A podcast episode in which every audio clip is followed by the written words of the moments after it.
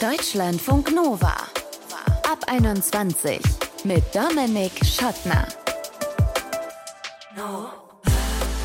Hey, nachhaltig konsumieren. Wie geht das eigentlich? Geht es da um gar nichts mehr kaufen und nur noch das benutzen, was man eh schon hat? Geht wahrscheinlich so ein, zwei, höchstens drei Jahre gut. Da müssen wir wahrscheinlich doch wieder in den Laden gehen. Also, wie können wir wirklich nachhaltig leben und trotzdem ab und zu mal was konsumieren, ohne die Welt zugrunde zu richten? Das ist unser Thema hier in dieser Folge des Ab 21 Podcasts. Schön, dass ihr dabei seid. Ein Weg von vielen ist, Segelkaffee trinken. Das macht zumindest Karin Hamann. Sie ist Sozial- und Umweltpsychologin an der Uni Leipzig.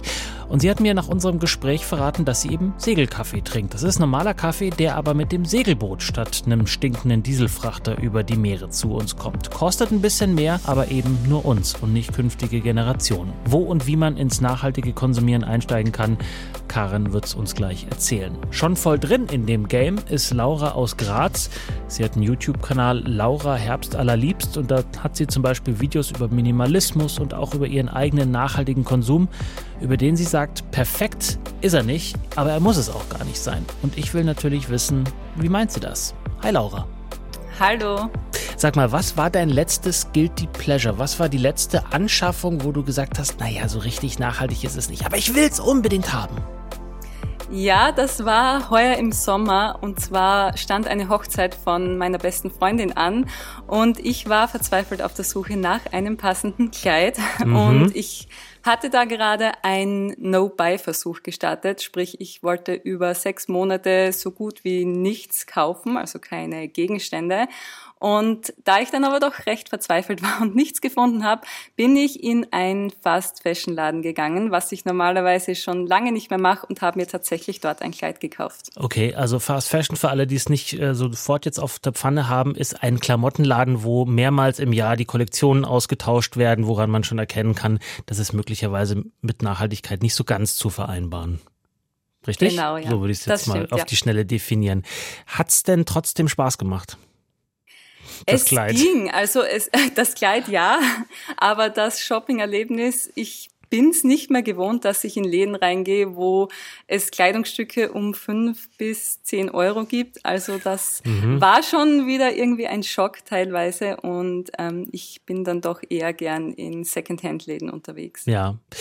Was ist denn für dich nachhaltiger Konsum, jetzt äh, außer in Secondhand-Läden zu gehen? Weil alles kriegt man ja auch nicht Secondhand. Essen zum Beispiel.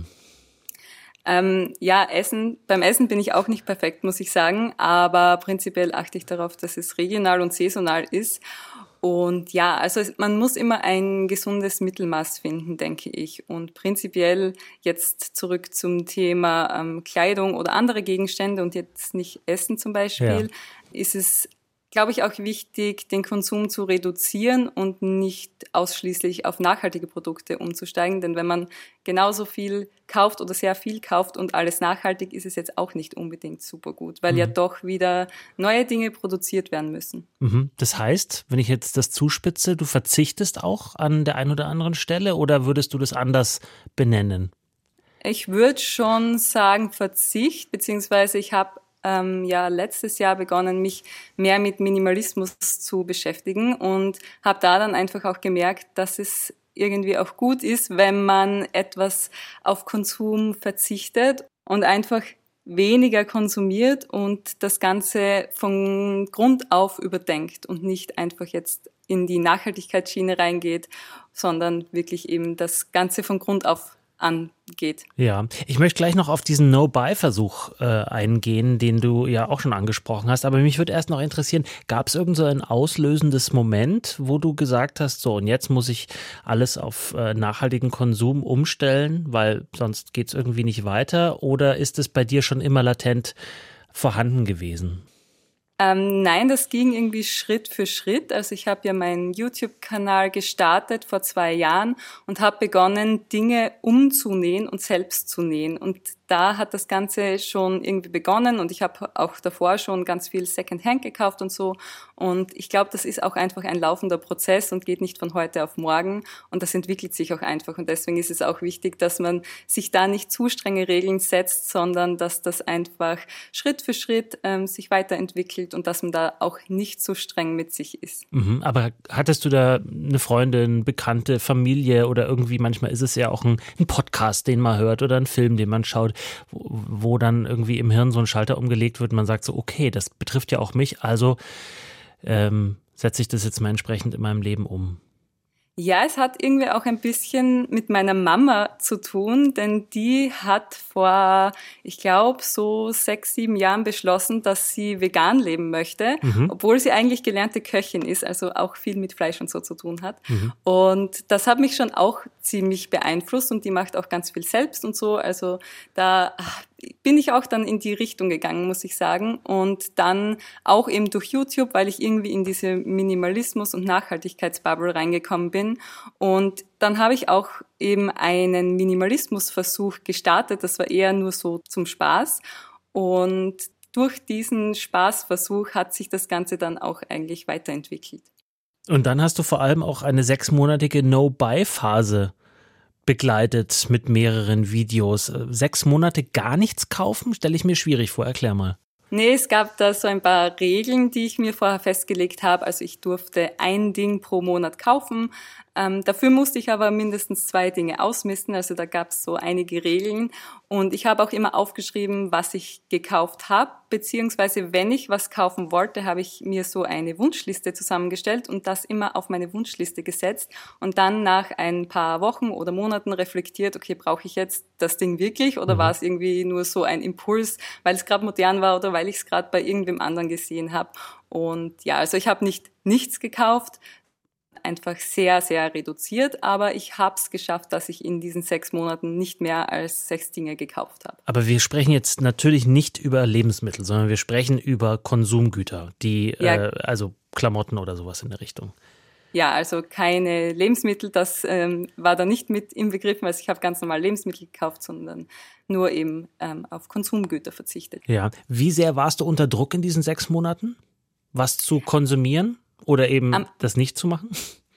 Am Anfang war es doch recht schwer, aber irgendwann nach dem, ich glaube nach dem ersten Monat, ist es irgendwie auch leichter geworden. Und ich habe dann auch gar nicht mehr wirklich dran gedacht teilweise, weil ich auch einfach nicht mehr in Secondhand-Läden oder so reingegangen bin und dadurch ähm, hatte ich auch nicht so das Bedürfnis, was zu kaufen. Mhm. Ich mache das manchmal so, wenn ich denke, oh, ich brauche jetzt unbedingt dieses und jenes Teil für, sagen wir, das Fahrrad zum Beispiel, ist bei mir so ein Guilty Pleasure, dann lege ich es in den Warenkorb online und dann schaue ich, wie lange es dort rumliegt. und wenn es da eine gewisse Zeit drin liegt, dann kann es auch wieder verschwinden, weil dann habe ich es offensichtlich nicht gebraucht. Ja, das mache ich auch hin. Ja? Also in den Warenkorb wandert schon so manches Ding, aber ähm, kaufen kaufen tue ich es dann doch selten, weil ich ohnehin nicht so viel mehr online shoppe. Also ja, ich versuche auch alles irgendwie so in Läden zu kaufen, weil dann ist auch die Hürde wieder größer, dass man da irgendwo hingeht und was kauft, als wenn man es einfach online bestellt. Ja. Wie sind die Reaktionen auf solche Videos? Sehr gut, muss ich sagen. Und dadurch, dass ich auch immer sage, dass ich überhaupt nicht perfekt nachhaltig bin und auch ganz viele Dinge falsch mache, ähm, fühlen sich die Menschen, glaube ich, auch nicht so unter Druck gesetzt. Beziehungsweise sehe ich das in den Kommentaren öfter, dass sie sich freuen, dass ich das Ganze nicht zu streng sehe und nicht ähm, alle anprangere, die irgendwas anders machen als ich, weil ich ja auch nicht alles richtig mache. Mhm. Letzte Frage, Laura. In einem deiner aktuellen Videos beschäftigst du dich ja mit dem Gedanken, dass Nachhaltigkeit an sich eigentlich ein bisschen sinnlos sei. Nach allem, was ich jetzt von dir gehört habe, muss ich sagen, ist ein interessanter Gedanke, auf den ich jetzt im Gespräch mit dir gar nicht so sehr gekommen bin. Wie kommst du zu diesem Gedanken, Nachhaltigkeit ist sinnlos? Es es war auch ein bisschen ein Clickbait-Titel, muss ich sagen. Aber Aha, das ist ja der Kern Click des Kapitalismus. Clickbaiting erwischt. Nein, Clickbait ist nicht per se schlecht, wenn man möchte, dass die Menschen einem zuhören. Also es ist ja nicht per se schlecht. Und es ist in, oder es scheint teilweise so, dass es sinnlos ist, weil zum Beispiel das reichste Prozent verursacht mehr ähm, CO2 als die ärmste Hälfte der Bevölkerung mhm. zusammen. Also die verursachen sogar doppelt so viel. Und ja, da denkt man sich dann halt, ja, was bringt sich das eigentlich?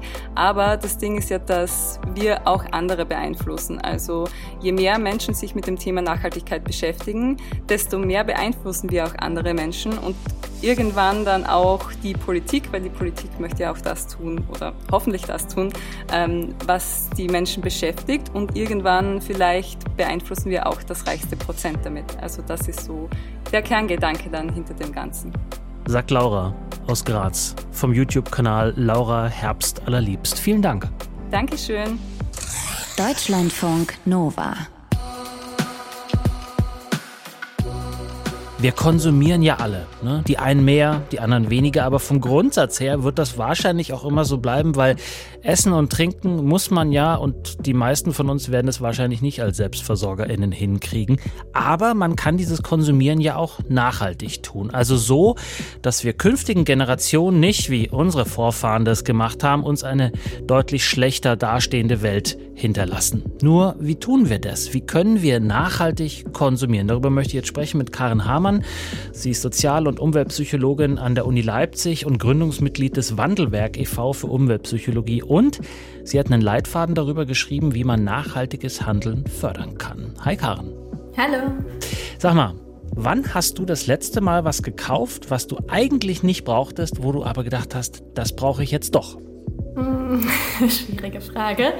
Ähm, äh, nicht unverfänglich. Ich glaube, wenn ich so an den heutigen Tag denke, war das auf jeden Fall ein Kaffee, den ich mir nach dem Mittagessen gegönnt habe, den ich wahrscheinlich nicht so hätte brauchen können, der auch nicht den Nachhaltigkeitsansprüchen von mir eigentlich entsprochen hätte. Ah, interessant. Ähm, bist du so streng mit dir, dass du dir Kaffee nicht äh, gönnst?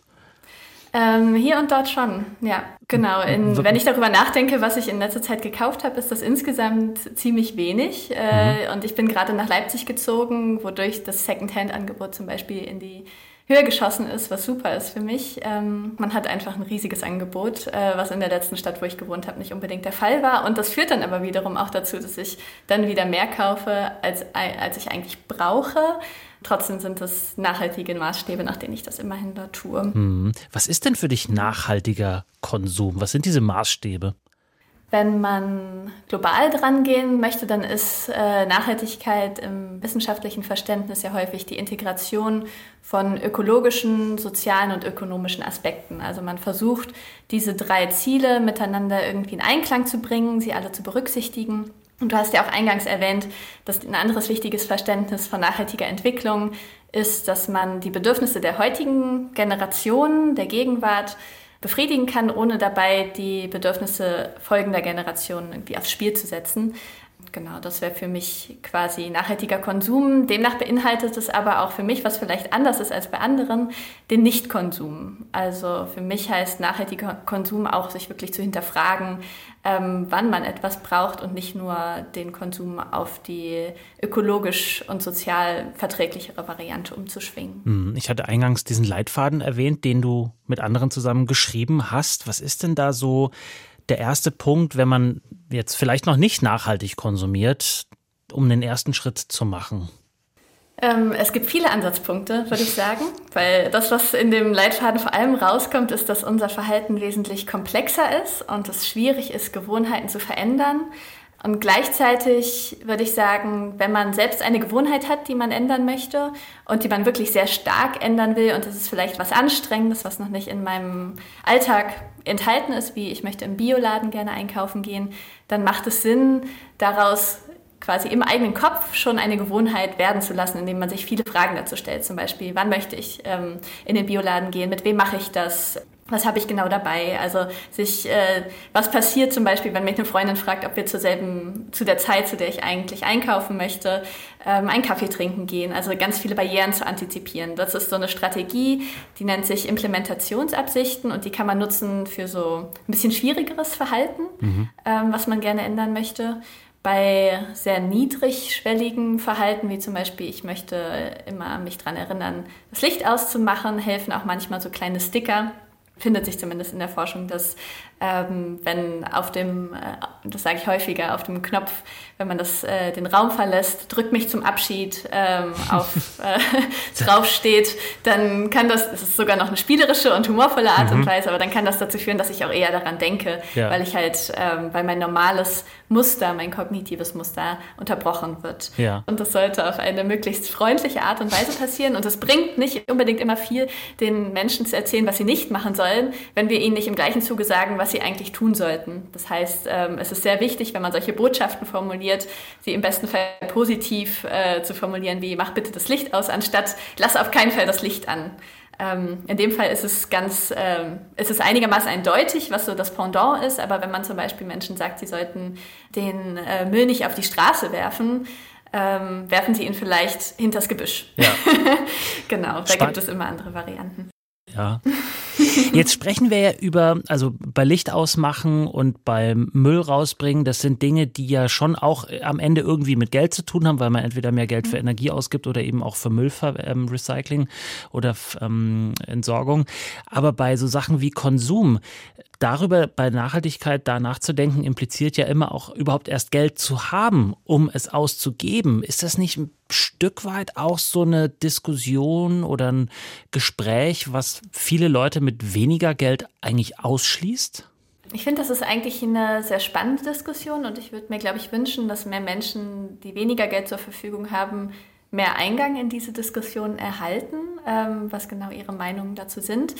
Also unsere Grundannahme ist ja meistens, okay, die neuen tollen ökologischen Trends, die es gibt, die meistens auch mit Statuskonsum irgendwie verbunden sind, die kann, die kann man sich halt nur mit Geld leisten.